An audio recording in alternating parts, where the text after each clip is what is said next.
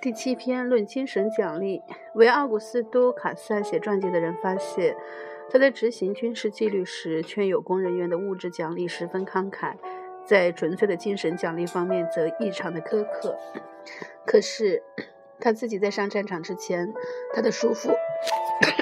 以及向他颁发了所有的军功奖，建立某种空洞的、与物质利益无关的奖励、表彰和奖赏英勇献身的精神，实在是一种很好的，并为世界上大部分国家所采纳的发明。比如桂冠、栗树树叶冠、爱神木叶冠、特殊款式的礼服、坐车巡游或者举火炬夜游、公共集会上的嘉宾席、拥有某些名字和头衔。文章上的特殊标志，以上种种的发明运运用因国民的观念而形式各异，而且延续至今。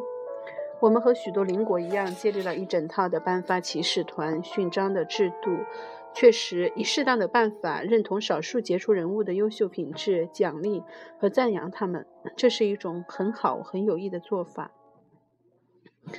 既不会成为老百姓的负担，对国王而言也不是很大的支出。历来的经验对此给予了肯定。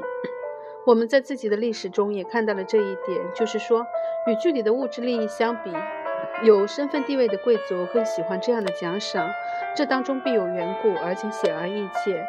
如果在荣荣誉称号之中加入利益和财富，这种混合物不仅不会增加褒奖的意义，相反只会贬低它，只会削弱它。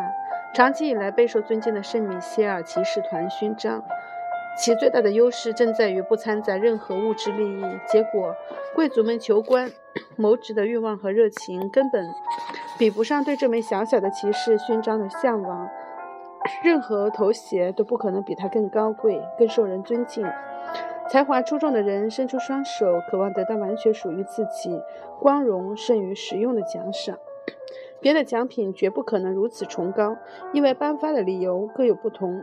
我们用钱支付仆人的劳动，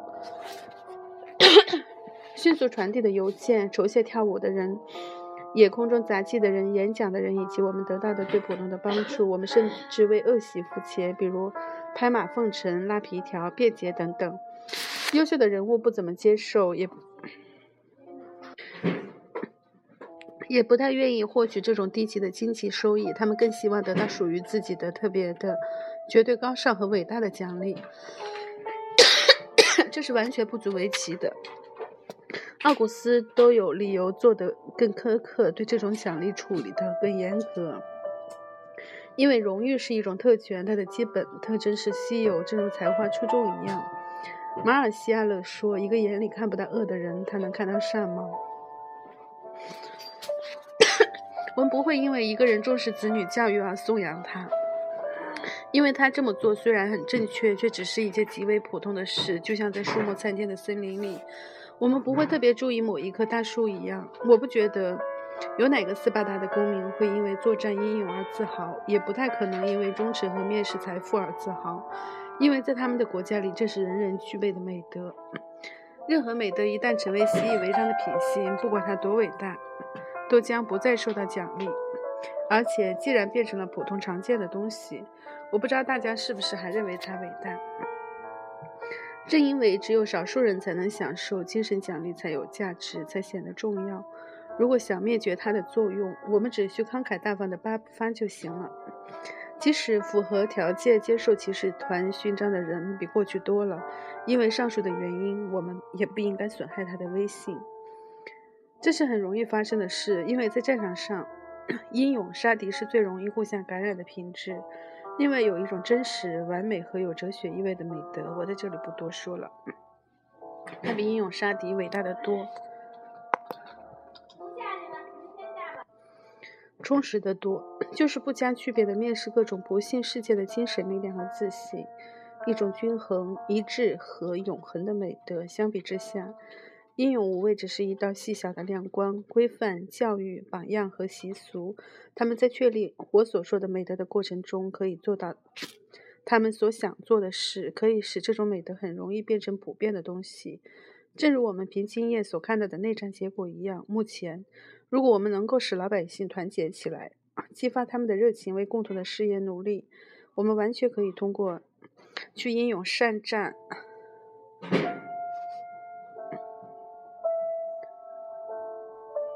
的一名重放。重放光彩，完全可以肯定，当时以圣米歇尔骑士团勋章作为奖励，考虑的不仅仅是这一点，他的目标更伟大。这种勋章从不授予任何勇敢的士兵，只授予给光荣的军官。善于服从，不配如此体面的奖励。为了获取这份奖赏。他不仅需要具备丰富的军事知识，而且必须集中军事领袖大部分的最重要的品质于一身，因为士兵的才能和指挥官的才华不是一回事。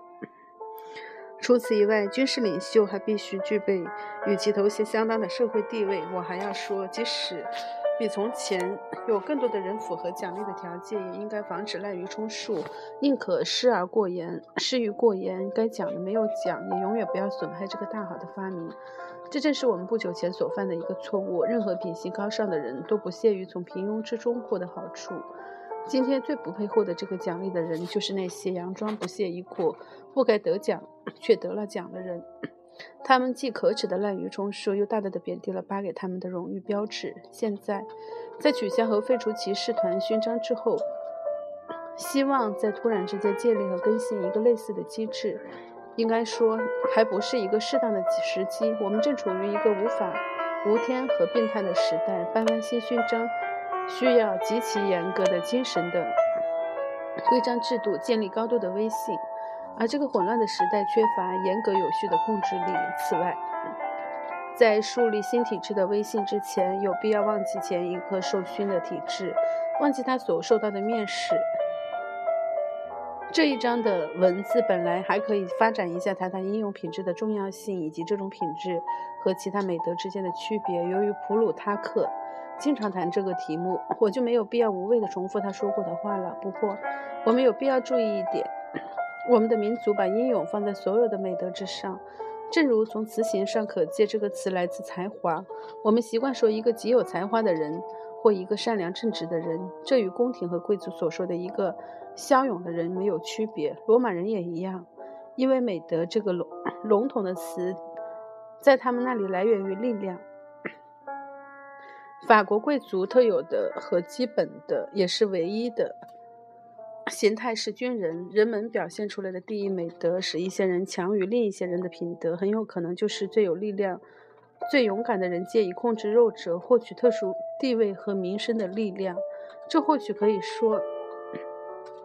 明为什么这个优点特别的荣耀，特别的崇高，也有可能是这些民族非常好战，才把一个特殊的奖赏、最神圣的地位赋予了他们最熟悉的品德。我们迷恋女人，热烈关注他们的贞操。我们说好妻子，善良的女人，及重视荣誉和贞操的女人，其实说的是就是一个 贞洁的女人。为了使她们尽到贞洁的责任，我们会忽略。